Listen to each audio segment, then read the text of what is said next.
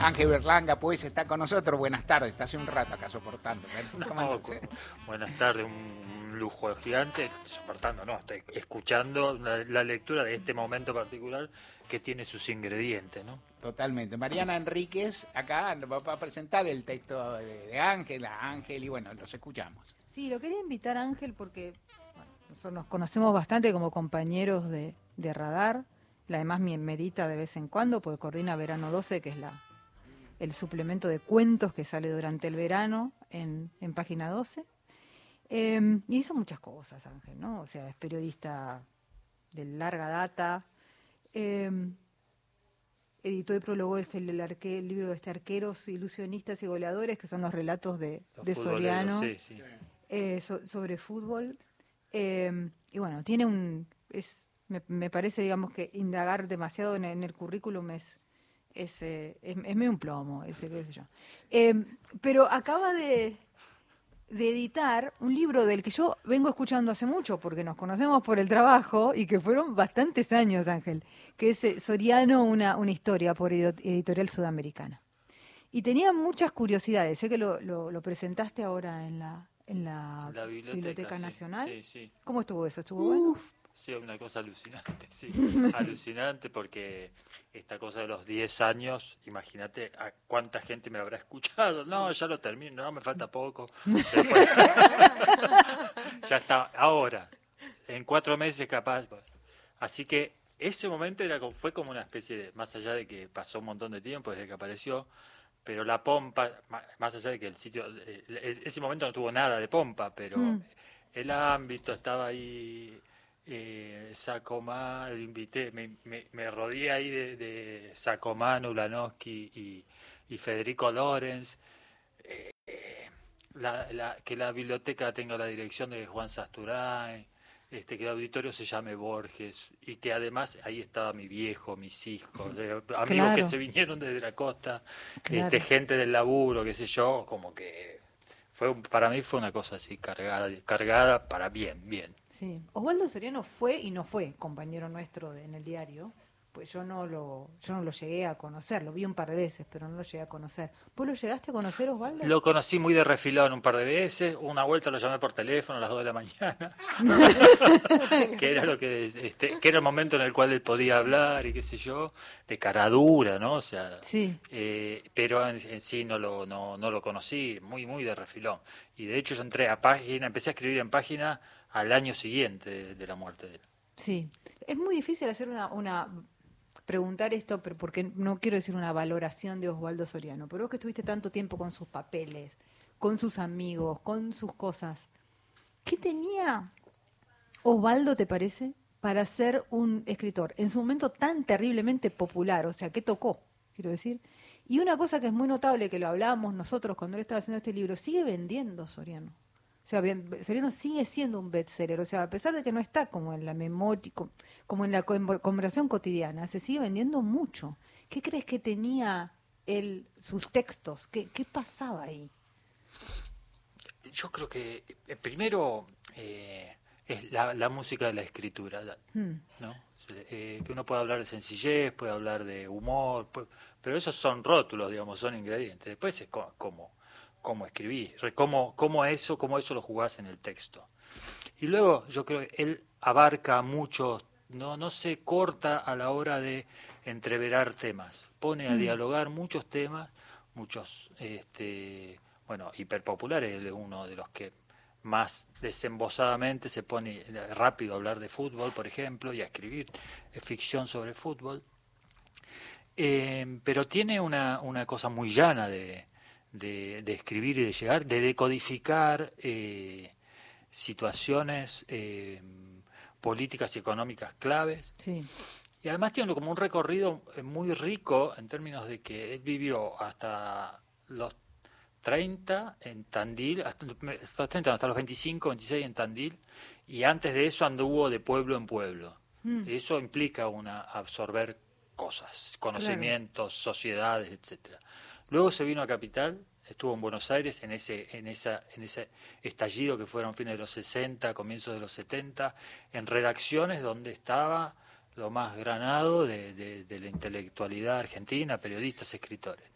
luego se fue al exilio y ahí absorbió toda otra todo otro, otro paquete de cosas y luego volvió. Es un surtido muy amplio él tenía mucha vocación por decodificar, incorporar y, al mismo tiempo por entreverar con sencillez y con llegada. Le interesaba al lector, no era un escritor que se cortara y dijera, ah, quiero trepar hasta un ámbito inalcanzable para el resto de los mortales. Todo el tiempo le interesaba llegar, a comunicar. Eso lo tenía muy presente. Y, y luego vuelvo a la, a la, cuestión de la música, de, de, la prosa, de la escritura. Sí, creo que sigue llegando. El otro día en la biblioteca leíamos un tramo de, de Una sombra ya pronto serás, que es, es, la novela, claro, de los 90, que es cuando la descomposición, una especie de descomposición este, de, del desguace del Estado, comienzo del menemismo, y etcétera. Y, y leíamos tramos de ese libro y nos, así, no sé, te, te, te contactan con el 2001, digo por, por hacer la figura en el tiempo, te contacta con el 2001, esa figura así también de, composición, y ni hablar de lo que, de, de, este de esta tormenta que, que, se esboza en el horizonte hoy, ¿no? O sea, de, descomposición. Creo que ese, esos asuntos me parece que... A mí una sombra de repente será me parece es un ese libro del embajador. Eh, eh, no, ese es, el, ¿cuál es el embajador? A sus plantas. A sus plantas. Ese, es el Porque los títulos son tan populares también que te confundís. Pero es otro también que podés pensarlo en ese sentido. Sí, sí, sí, todo el tiempo está, está ahí, qué sé yo, el, ojo de la patria cuando él monta ese, ese espía que está recauchutando, tratando de repatriar un prócer recauchutado con un chip que es muy importante para el futuro de la, de la industria de la informática, año 92, sí, ¿no? Sí, sí, y, y, el, tipo ahí mete toda una, toda una cosa de, de normalidad, de en la escena todo el mundo anda con caretas, y, y también todos eh, apelan a las cirugías. Es un mundo así como hiper... Es ciencia ficción. Sí, totalmente. Bueno, es que él iba, digamos, ¿no? Es que jugaba... Volcaba. Le gustaba lo popular, entonces jugaba con los géneros populares. Totalmente, sí. Y eso con, cuando vos tenés un bagaje como, como, tenía él, eh, como, como escritor, quiero decir, te, te hace que tenga las dos cosas, digamos, que seas un gran escritor y que además puedas ser un escritor muy popular, pues podés... Yo pensaba, para hacerle acordar un poco a la gente, eh, eh libros famosos, por ejemplo, No habrá más penas ni olvidos. ¿De qué iba No habrá más penas ni olvidos? No habrá, más no habrá más penas ni olvidos es un libro eh, que él escribió eh, acá antes de irse al exilio y mm. es una es la puesta en tensión en Colonia Vela, que es su lugar de, de la ficción, la provincia de Buenos Aires, un pueblito chiquito, este, y ahí hay dos facciones del, peronismo que se, que se enfrentan mm. y hay un crescendo ahí de, destrucción. Básicamente es la derecha peronista que viene a, mm. a borrar del mapa a un delegado más con un sesgo mucho más popular y el delegado resiste y ahí se arma. Entonces ahí pone, pone el enfrentamiento de esos dos sectores del peronismo en ese momento, lo pone en acción ahí y eso, bueno, signa cosas sin, sin que sea absolutamente una, digamos, por algún momento se leyó como el país era eso. No, es esa película, digamos, ¿no? es esa película, lo que, lo que enfoca es muy, lo hace muy sobre la marcha eso. Es un libro muy cortito, mm. muy diálogo, muy, muy, eh, alguien lo acusaba de que fuera un guion y eh, bueno, eh, en parte, pero, pero no, no es eso, no es eso, pero coincide con una etapa en la cual él estaba haciendo guiones, por ejemplo. Ahí me voy a atrever, entro acá con Ángel Berlanga. Digo, eh, ahí en ese, en ese texto, digo, uno podía acusar a Hemingway de escribir guiones porque quería puro diálogo. ¿No? no, los autores que escriben puro diálogo escribían guiones, algunos sí, otros no. Por ahí pensaba, bueno, por ahí en el tiempo de soledad, digo, eh, este, este libro es el que termina, vamos a, vamos a hacer spoilers de uno, qué sé yo, total, que es el que termina en el cual, si me, equivoco, si me equivoco, corregime, hay otro que termina así, o sea, pero en el cual matan a uno de los dos de la, de la lucha, el más de izquierda peronista, y él se va caminando, se va muriendo como, como, como Moreira, ponerlo, va caminando, mira y hay mucho sol y él dice un día peronista. ¿Es ese? Claro, ese sí, tal cual, sí, es terrible, es terrible. Eso condicionado, confesión de parte. Yo conocí un poco a Soriano, un poco, pero lo conocí cuando entré a página. Él murió en el 97, que era el momento que yo empecé a trabajar mucho. Entonces estaba muy cerca de la redacción cuando él falleció, que yo, y lo traté un poco. Cuando empecé a tratar al tipo, yo venía de otra escritura, de otra posición, una cosa política, y lo mirábamos, primero, el tipo te gustaba, lo leías a morir, con un poco de recelo, porque este, este, este es bueno, es simpático y encima es gorila. ¿Cómo es esto? ¿No? Porque esto, ¿no? El tipo escribe esto y te dice, bueno, los peronistas son todos tarados, son la triple A y los tarados que mueren. Y cuando lo conocías, eso te lo él tenía primero.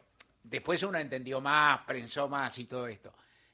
Otra cosa que pasaba en lo personal es que en lo personal te desarmaba todo eso por una por un modo que tenía de ser que asociaba mucho a lo que escribía con mucha ligereza, con mucho amor por el fútbol, con mucha capacidad de charla, con una cosa afectuosa. Yo digo, también era eso, uno y a la vez, recuerdo, y que es claro, yo estaba en la redacción de página, entrando, mirando, había figuras, digamos, bronces a reventar, uno, y yo era, digamos, ¿no? Estaba en un lugar, en una escalerita baja, yo era muy respetuoso también. Yo no es que le iba a decir, che, gorila, que vendiste 200 mil ejemplares, que Sarlo te critica todos los miércoles, ¿viste? No es así. Pero aparte, por ahí uno decía, bueno, un día tendré un rato y te lo desarmaba pronto. Vamos a seguir acá en Gente a Pie con Ángel Belranga y con Mariana Enríquez. Ahora nos tomamos unos minutitos.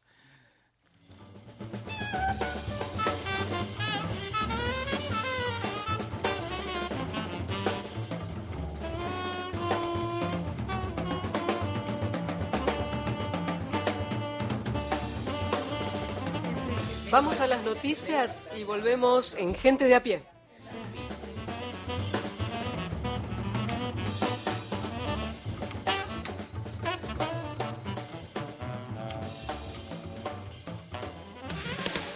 Entrevistas, columnas, debates, análisis en la tarde de Nacional. Gente de a pie.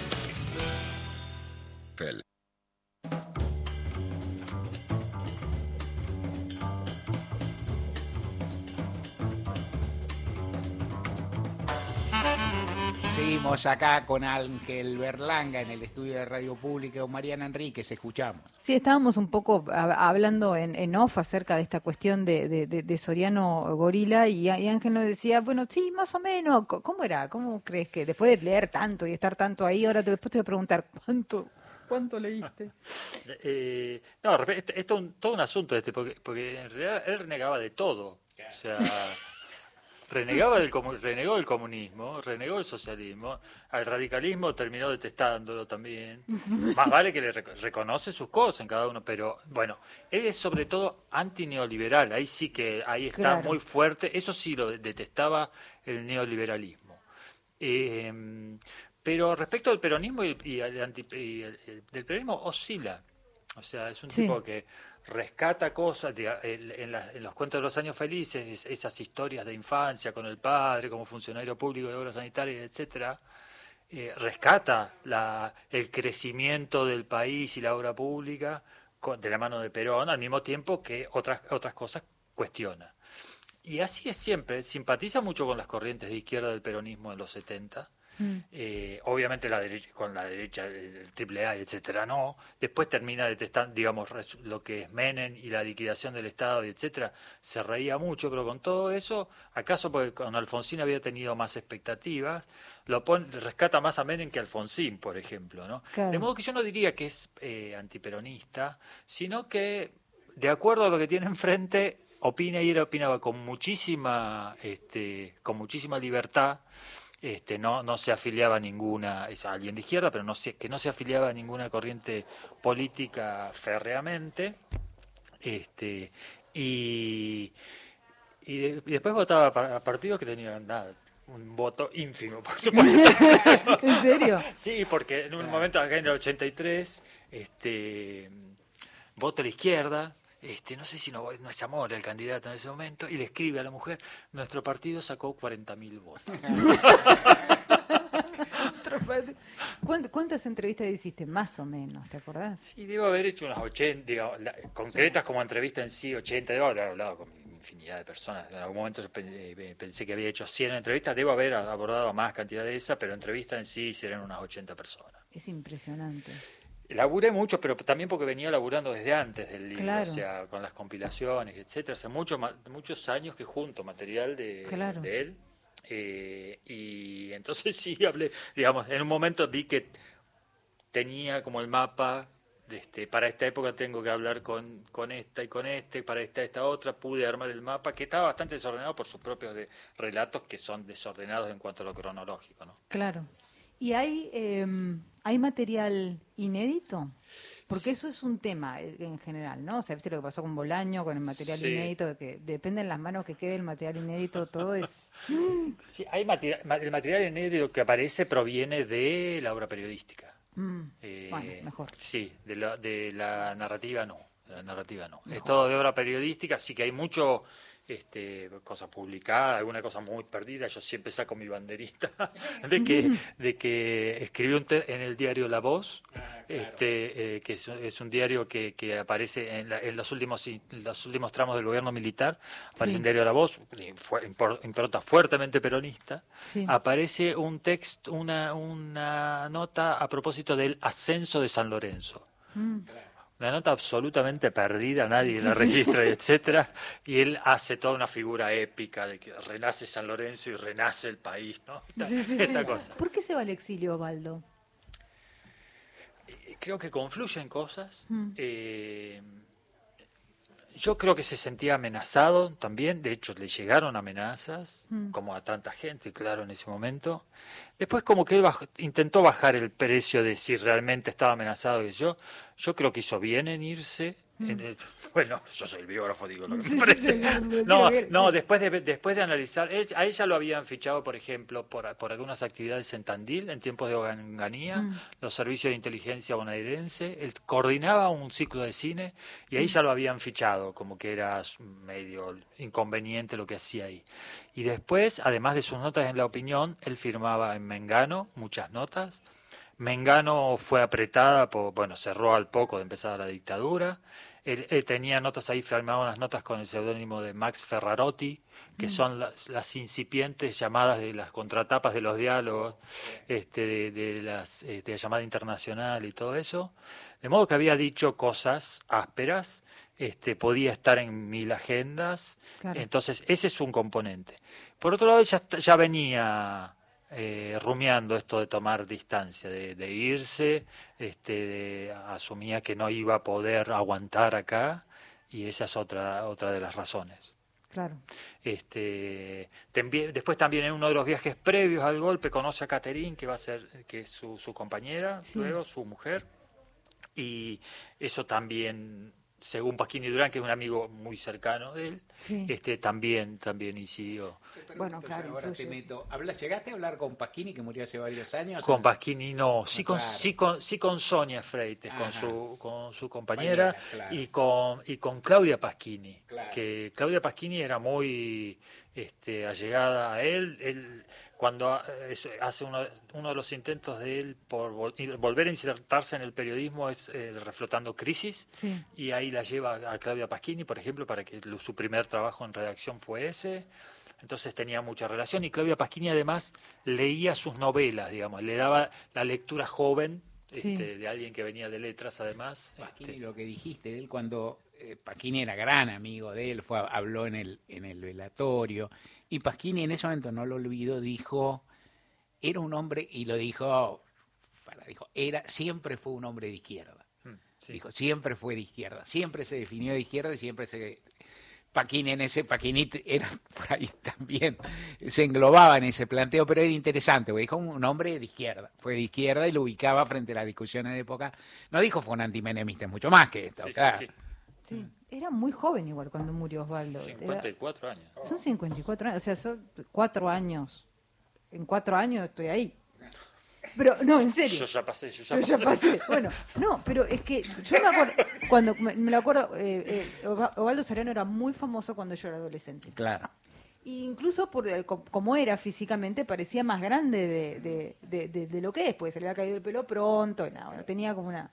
Y mm, pero hay algo de, digamos, que a mí siempre me, pareció cuando lo leí en ese momento, decía, es un escritor muy político, pero no es un escritor ni ideologizado ni encuadrado. O sea, es un escritor que podía leer la Argentina y la política de la Argentina. Y me llama la atención muchísimo a mí cómo ese tipo de escritores faltan. Esto no me parece ni bueno ni malo.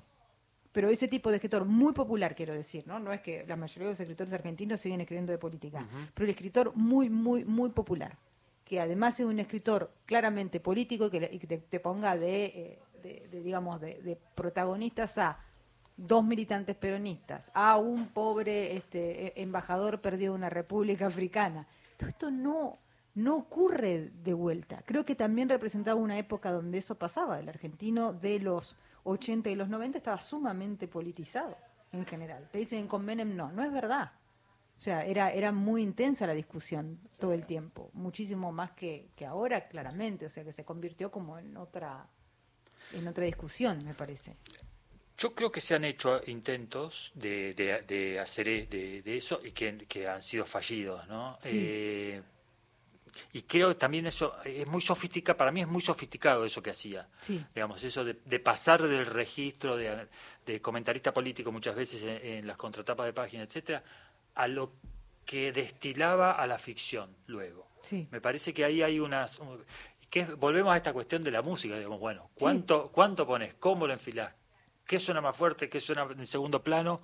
Yo creo que él lo hacía con mucha... Este, con mucha eh, con mucho talento lo hacía eso. Sí, claro, sí, claramente. Con mucho talento. y el componente de cine.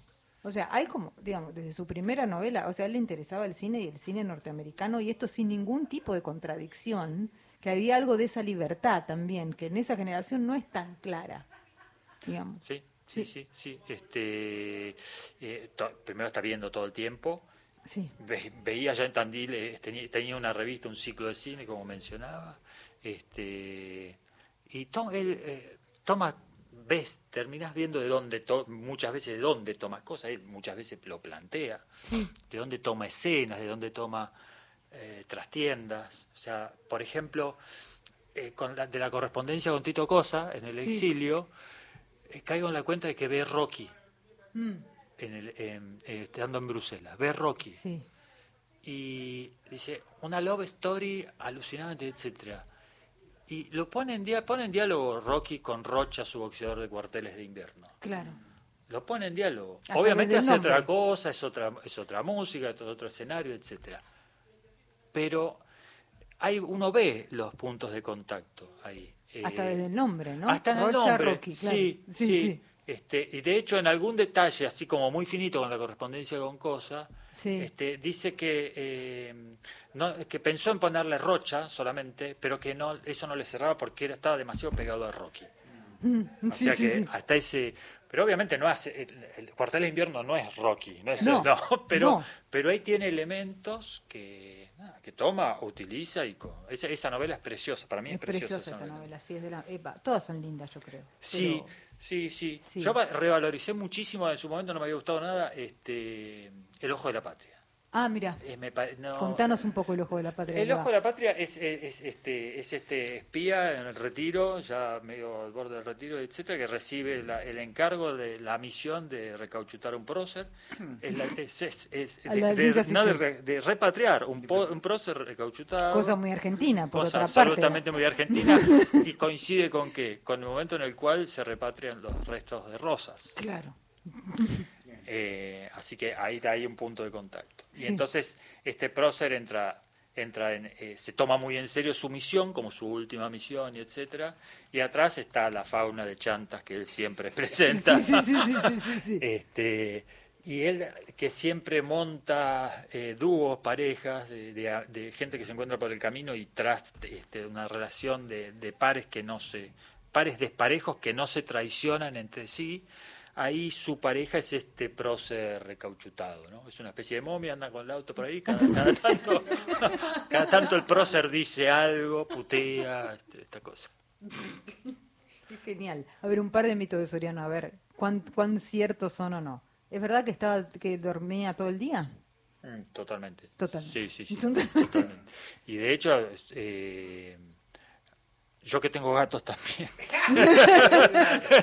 yo que tengo gatos también. Los gatos por la noche, este, que anden ahí, mientras vos estás despierto es una cosa. Ahora, por la noche, si vos dormís, es otra, ¿no? Te despiertan todo el tiempo. bueno, este, eso no era una molestia. Si dormía toda la noche, se, se levantaba a las 4 de la tarde. y a las 8 leía, le, escuchaba los noticiarios, le llegaba al diario y pero andaba así a contramano. Y era un momento en el cual él, un muy tipo muy concentrado en su obra y en hacer obra, en escribir, en concretar los libros, muy uh, laburante y muy abrazado a su a su oficio, amaba lo que hacía. Sí, y otro, otro, otro mito, a ver si. ¿Estaba tan preocupado por la aceptación de la academia de verdad o es más un mito construido por, por la academia o, no sé? Ahí hay como un. Digamos, para los que no lo sepan, es. Soriano era el escritor más famoso, del más leído del país y más querido, que es una cosa muy particular también, porque a veces puede ser muy leído y por ahí no te quieren, tipo Ulebeck. ¿Quién lo quiere Ulebeck? Nadie. Pero lo lee todo el mundo, digamos. O sea, pero no, además lo querían.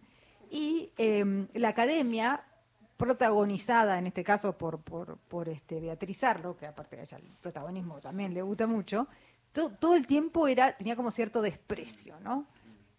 El mito es que él quería que lo acepten finalmente, pero quería que lo acepten a Soriano o quería que acepten este tipo de literatura, que siempre no es lo mismo. Yo creo que son las dos, que en los dos casos son las dos cosas, digamos, ¿no? Soriano y su literatura, parte de mito y parte, parte de cosa real. Sí. Eh, he hablado con muchas personas sobre eso y el abanico que tengo de respuestas es muy grande, digamos, ¿no? O sea, gente que dice, no, en última instancia tanto no le importaba y, gente como Ernesto Tiffenberg, por ejemplo, decía, no, venía y estaba furioso porque le pasaba tal, le pasaba esto y esto y que lo despreciaban así y así y yo le decía, pero ¿por qué te importa vos? Si tenés todo este otro costado, ¿qué te importa lo que digan ahí? Y le importaba. Y le importaba. Le importaba sí. Y sí, porque bueno, porque le, porque le importaba la literatura. Entonces, cuando te gusta mucho la literatura, es difícil que los que marcan lo que es la literatura te digan que vos no lo estás haciendo. cuando vos sos muy serio. Sí, sí, sí, sí, yo creo que sí. Este, él se enteró de que hablaba mal de sus libros en la, en la facultad. Hmm. Y él era alguien que cuando se comía un coscorrón, él lo, lo devolvía, ¿no? Este, sea en las entrevistas, o sea, como sea. De hecho, este, hay todo un tramo en El Ojo de la Patria en el cual la emprende contra unas parva de, un grupo de escritores que se ufanan de escribir pero no publicar. El asunto era no publicar. No, ah, sí, sí, es, muy esa época. Es muy esa época, totalmente. Sí, sí. Entonces están, están las dos cosas, de, convive, coexisten esas, esas dos cosas yo creo que por, por temporadas esto fue como más, estaba como más encarnizado con él y por otras temporadas como que lo llevaba mejor también. Eh, hay algo, hay, me permito asociar, eh, Beatriz Arlo tiene, tiene su parnaso y tiene, y, tiene, y tiene su infierno y tiene todo. En el infierno hay muchos peronistas. Sí, sí. ¿no? Es decir, Soriano no, estamos diciendo, Soriano no lo era, pero eso habla de su raíz popular, me parece a mí. Porque, digo, hay algo, Beatriz, el talento de Beatriz o la capacidad de ella está fuera de conversación, pero ella, digo, en general, un peronista que hacía, yo alguna vez, alguna vez en página osé decir algo así, que alguien que se la tomaba con Pino, con Fabio, que yo, no en la tropa.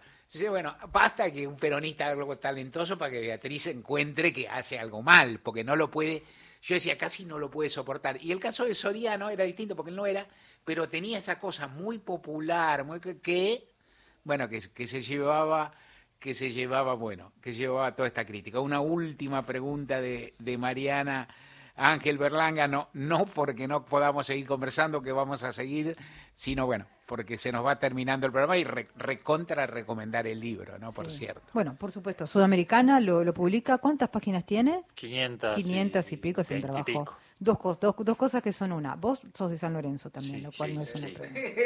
Se va a presentar el libro en San Lorenzo. Se va a presentar el libro en San Lorenzo. Con Vigos Mortens. Sí, me gustaría mucho. Me gustaría. Vigo, escuché la invitación. Claro, bueno. ¿Y estás conforme? Es una pregunta rara esa, cuando uno termina una biografía. ¿Estás contento? Eh, sí, estoy contento, estoy contento. Es, es eh, tenía como quickie antes de que, de que saliera, mm. o sea, porque no, qué sé yo, mucha, una cosa que me circulaba era, no sé bien qué hice. No, nunca antes había escrito una, una biografía, qué sé yo, tampoco sabía cómo. Pero empecé, a, cuando este, este asunto de que es lo que se completa con el lector, ¿no? Sí. Eh, bueno, está bien, uno hace lo que hace, le pone toda la garra y etcétera, pero después el lector, las, las devoluciones como que arman una figura que es distinta. Y tú he tenido así como devoluciones bastante alucinadas, re contento. Eh, eh, así que Sí, estoy contento. Y la gente fue generosa. Hiper generosa, sí, sí, hiper generosa. Eh, porque vos decías, Soriano es, es, un escritor que era muy querido en ese momento, sigue siendo, eso es una de las cosas que vi, sigue siendo alguien muy querido. Eh, como que... Y el libro de algún momento al acompañarlo a Soriano recompone una época con su mirada, en parte, porque él habla mucho en el libro, recompone una época y eso también lleva a, muchos de sus lectores a esa época y entonces por ese lado funciona, qué sé yo, está bien. Bueno, felicitaciones, Ángel. Eh, Soriano, una historia por Sudamericana a comprarlo y a releerlo a Osvaldo, además, ¿no? Porque cuando uno lo relee, descubre cosas. Yo hacía mucho que no lo releía y decís, puta, qué bueno, perdón. Eh, es bárbaro, son bárbaros los textos de Soriano. Y pregunto, porque no me acuerdo, como yo como yo me tendría que acordar de esto, pues son las cosas que me acuerdo, pero me pierdo. San Lorenzo descendió en el 81. Vos decís, ¿cuándo volvió? Volvió en el 83. No, 82. 82, volvió como River. Sí, sí, sí, al, fin de, era, coincide con el fin de la dictadura. Entonces lo que digo, digo bien, Osvaldo estaba en Francia. cuando Todavía sí. El artículo ese o lo vi repetido, lo contó en otro lado, pero yo recuerdo lo que él contaba ah. que estaba en Francia y no podía escuchar, creo que no podía escuchar, no conseguía escuchar el partido. Sí, eso todo el tiempo iba a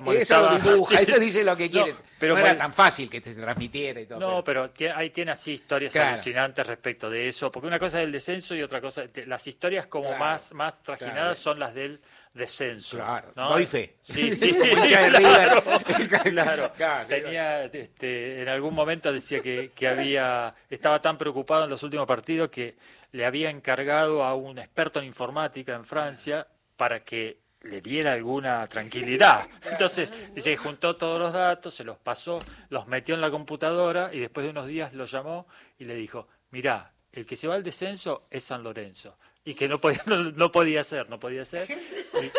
todo el tiempo la correspondencia ves este, San Lorenzo, San Lorenzo, la mamá, le, tuve acceso a la correspondencia con la mamá y todo el tiempo era, mandame el gráfico, mandame el ciclón, lo que más le interesaba era eso. Lo que le interesaba muchísimo en primer plano es eso. Por eso sería genial que estuviese vivo, porque también gana el Oscar, pero lo que le va con la camiseta de San Lorenzo. Claro, claro. Y, una cosa. Totalmente. Gracias, Ángel Berlanga, de nuevo. No, mil gracias, mil gracias a ustedes por la, por la invitación. No, un placer. Estás todos los días la radio pública. ¿Buscas un lugar donde estacionar en el microcentro? Déjanos tu auto. Lo recibiremos bajo las más estrictas normas de seguridad sanitarias. Cuidarte y cuidarnos es la prioridad. Estaciona en el garage más seguro del microcentro, Avenida Corrientes 677, a metros de la calle Florida, sobre el lado izquierdo de la avenida. Va pasando el día.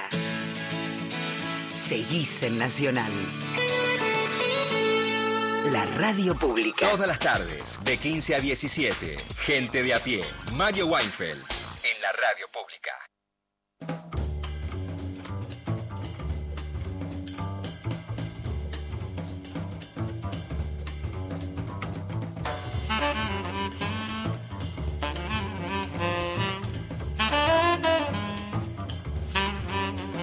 6.55 y aquí Nora del Lago Pueblo una vez más desde Chubut dice, Soriano tiene un relato de un partido de San Lorenzo entre las góndolas de un supermercado. un Carrefour, parece en Avenida La Plata, una cosa así. Sí, es un, es un cuento que pasó a Eduardo Galeano para su libro de fútbol y están ahí. Recompone una jugada junto a San Filipo entre las góndolas del supermercado del Carrefour de Avenida La Plata. Avenida Carrefour de Avenida La Plata. Bueno, entrevista. Nosotros empezamos a irnos, no me digas que no te cumplimos, te recontra cumplimos, cállate. Así que mañana tenés que estar con nosotros de 3 a 5 de la tarde. Nos vamos con buena música. Gisela López la presenta. León Gieco, Nito Mestre, La Colina de la Vida.